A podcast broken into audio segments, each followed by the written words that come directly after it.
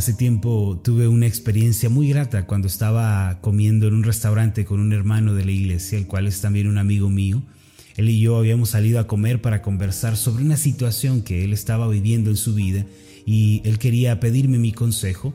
Recuerdo que aquella tarde llegamos al restaurante, el hermano se identificó y la joven nos guió hasta la mesa que él había reservado. Y después de ordenar, el hermano y yo comenzamos a platicar al respecto de la situación que él estaba viviendo. Y en determinado momento yo tomé la palabra, comencé a hablarle del Dios bueno que siempre nos guía eh, por ese camino correcto cuando se lo pedimos y lo animé a confiar en Dios. Mientras la joven nos estaba sirviendo los platillos, de pronto nos interrumpió y me dijo, eh, disculpe, ¿usted es el pastor Marlon Corona? Y yo la miré eh, totalmente extrañado, tratando de reconocerla porque no me parecía haberla visto en ningún lugar. Entonces le respondí, así es, yo soy Marlon Corona y soy el pastor de una iglesia, pero ¿de dónde nos conocemos? No, no te recuerdo. Y ella me dijo, no, disculpe, no tenemos el gusto de conocernos. Eh, pero todos los días una compañera del trabajo me comparte sus meditaciones. Y yo me asombré y solo atiné a sonreír y ella continuó diciendo, lo reconocí en primer lugar porque me llamó mucho la atención el tema de conversación que estaban teniendo, pero después identifiqué su voz y no, ya, ya no me quedó ninguna duda.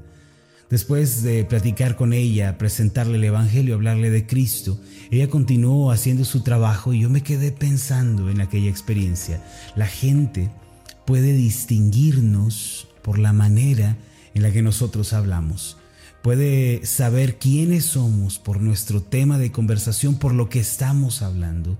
Aquella fue una experiencia muy grata para mí, primero por el enorme privilegio de poder bendecir a aquella joven mesera con la palabra de Dios, pero también fue una experiencia muy hermosa porque pude descubrir que las palabras, la manera en la que nosotros hablamos, eh, lo que nosotros decimos, eh, en realidad dice mucho de la clase de persona que somos nosotros.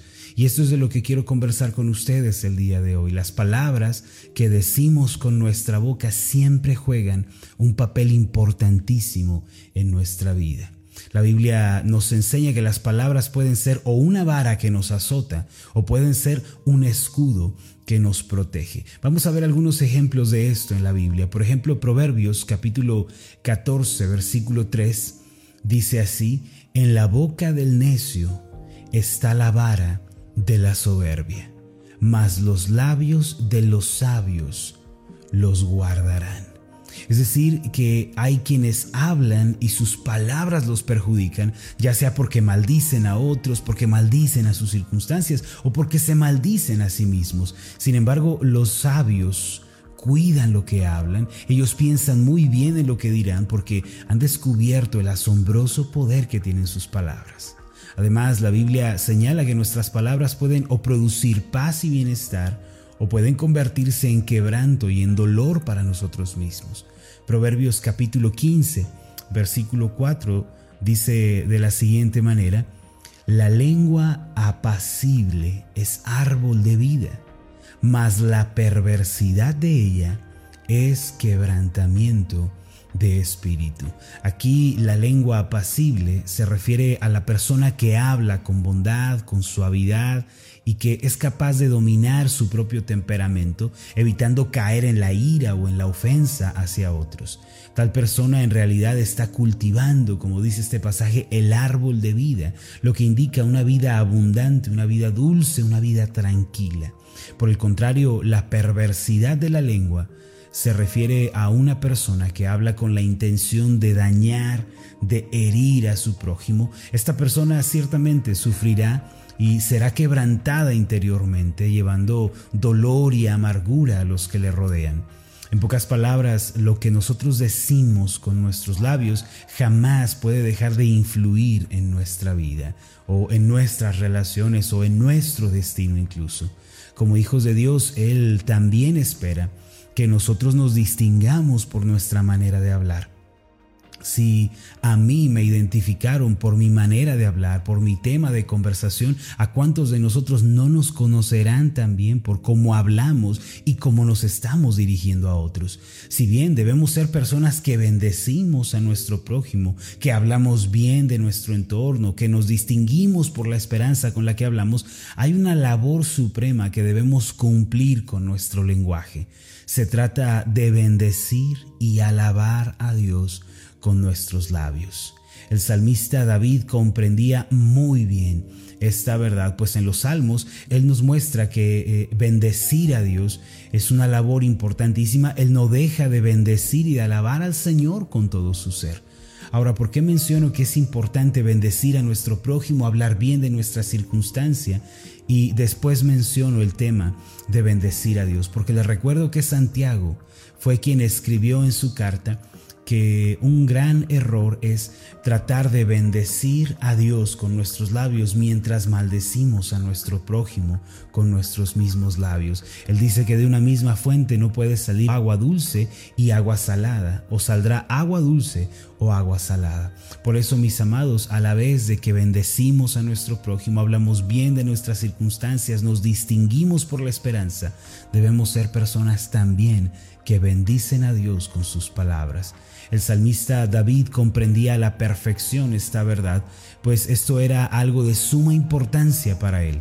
Él nos enseñó que debemos bendecir a Dios con nuestra alma y que nunca debemos descuidar este aspecto en nuestra vida cristiana.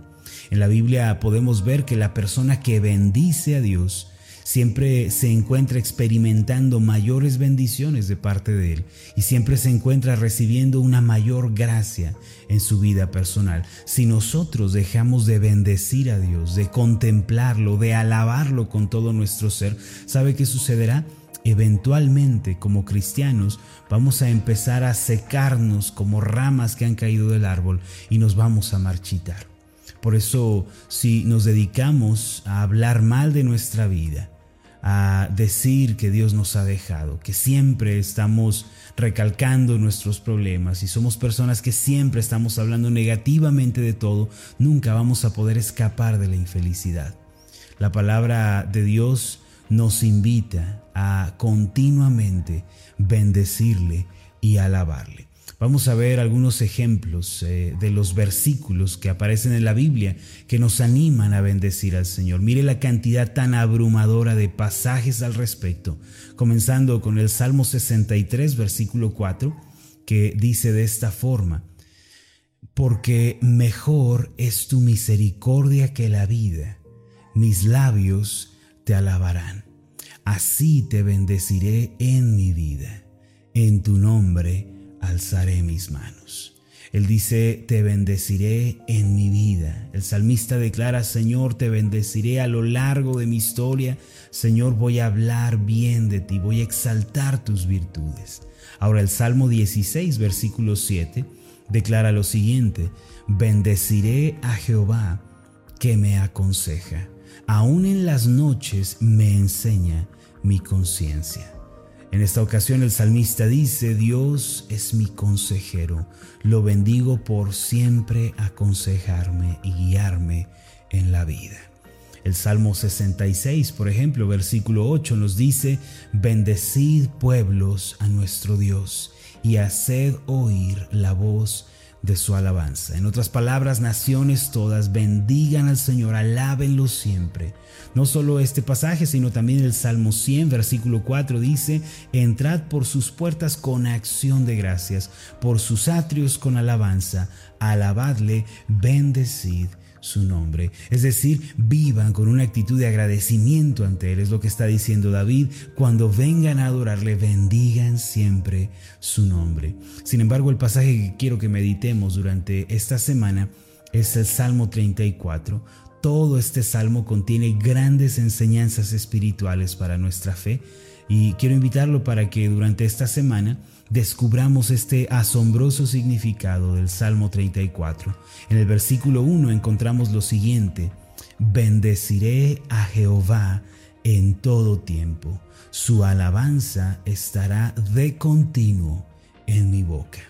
Esta es una asombrosa lección que debemos aprender el día de hoy y comenzar a aplicar en nuestro diario vivir. Bendecir a Dios significa darle gracias. Es eh, hacer sus virtudes evidentes con nuestras palabras, es decir, hablar de su grandeza, hablar de su bondad, hablar y declarar su misericordia, exaltarlo por su sabiduría, por su soberanía, por su trascendencia.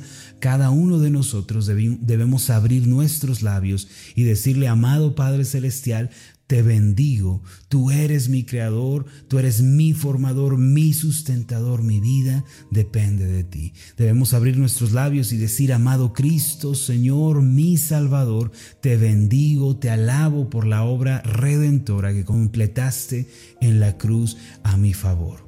Debemos decir, dulce Espíritu Santo, te bendigo porque eres mi consolador, mi maestro, mi guía en la vida, y no estoy solo porque tú estás a mi lado. Si bendecimos al Señor de este modo, nuestra vida, mis amados, será levantada y podremos vencer la tristeza y la depresión.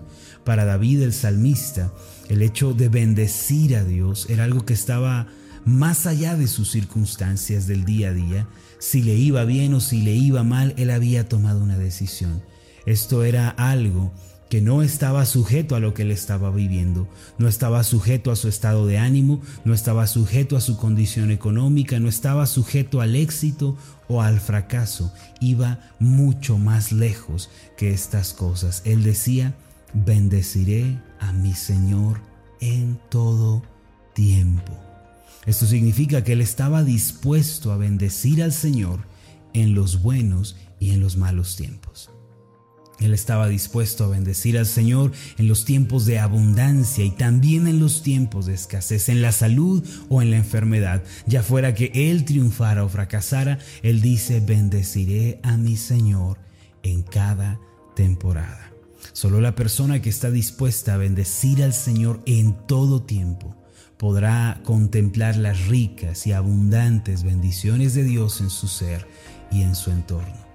La frase de continuo en mi boca se refiere a una disciplina que él ejercitaba a lo largo del día. Muy probablemente esto era algo que él hacía al amanecer, al mediodía, por la noche. Quizá en las mañanas él eh, se levantaba, eh, al amanecer él eh, me imagino que estiraba sus brazos, abría las cortinas y decía, oh Dios bendito seas, te alabo Padre por la tarde él alzaba sus manos al cielo y repetía, mi Dios y mi Rey, cuán bendito eres. Y antes de irse a dormir, él volvía a decir, cuánto te amo, mi Señor, por tu bien y por tu misericordia en mi vida. Digo esto porque él menciona también en el Salmo 55, 17, tarde y mañana y a mediodía oraré y clamaré y él oirá mi voz. Una de las lecciones más importantes que nos enseña el Salmo 34 es acerca de bendecir a Dios. Los cristianos debemos ser conocidos por nuestro lenguaje, por bendecir a nuestro prójimo, por bendecir nuestro entorno, hablar bien de nuestras circunstancias, pero también por bendecir al Señor quien nos ama y nos concede su favor. Si usted toma la decisión de bendecir al Señor con todo su ser y practica este principio de vida, no podrá escapar del gozo y de la paz que Dios ofrece. Aunque viva situaciones amargas, dolorosas, aunque atraviese el quebranto, Dios las cambiará en manantiales de bendición y usted será transformado en medio de ellas. Bendiga al Señor entonces con toda su alma. Así como David, nosotros también digamos, bendeciré a Jehová en todo tiempo. Su alabanza estará de continuo en mi boca. Vamos a hacer una oración. Amado Padre Celestial, Qué bendición tenemos en esta mañana de poder despertar y de salir al encuentro contigo. Padre, tú nos das una encomienda, tú nos das un propósito cada día, el cual es bendecirte y alabarte. Ayúdanos, Señor, para que mañana, tarde, noche podamos ser personas que te bendicen. No queremos descuidar este aspecto tan importante, no queremos dejar de alabarte, de bendecir tu nombre, de exaltarte por tus virtudes. Cuán bendecidos somos cuando te alabamos, te adoramos y exaltamos tu nombre. A la vez de que te bendecimos, permítenos también ser personas que bendicen a su prójimo, que hablan palabras de bendición que hablamos bendición sobre nuestras circunstancias, sobre nuestros entornos, en nuestro hogar, que seamos también personas que se distinguen por el lenguaje de esperanza, de fe, de paciencia y de perseverancia. En otras palabras, Señor, ayúdanos a ser cristianos íntegros, que así como decimos creer en nuestro interior, también hablemos palabras de bendición. Ayúdanos a bendecirte en todo tiempo, así como David, sea que nos vaya bien o nos vaya mal, sea que estemos triunfando o estemos fracasando, ya sea que estemos eh, sanos o estemos atravesando la enfermedad, ayúdanos a siempre bendecirte. Como Él lo declaró, así también sea una realidad en nosotros. Bendeciré a Jehová en todo tiempo, su alabanza estará de continuo en mi boca. Gracias Padre Celestial, en el nombre de Jesús. Amén y amén. Tal? Mi nombre es Marlon Corona, soy el pastor de la iglesia Ascender en la ciudad de Zapopan, Jalisco, en México. Le agradezco mucho por haberme seguido con esta meditación. Mi oración siempre es que usted sea prosperado en todas las cosas y goce de una buena salud, así como prospera en su alma. Lo invito a que ore por las meditaciones Ascender y le pregunte a Dios cómo puede usted ser de bendición para este ministerio. Las meditaciones Ascender son impulsadas y apoyadas por nuestros oyentes. Reciba un fuerte abrazo de mi parte. Que Dios le bendiga. Hasta la próxima.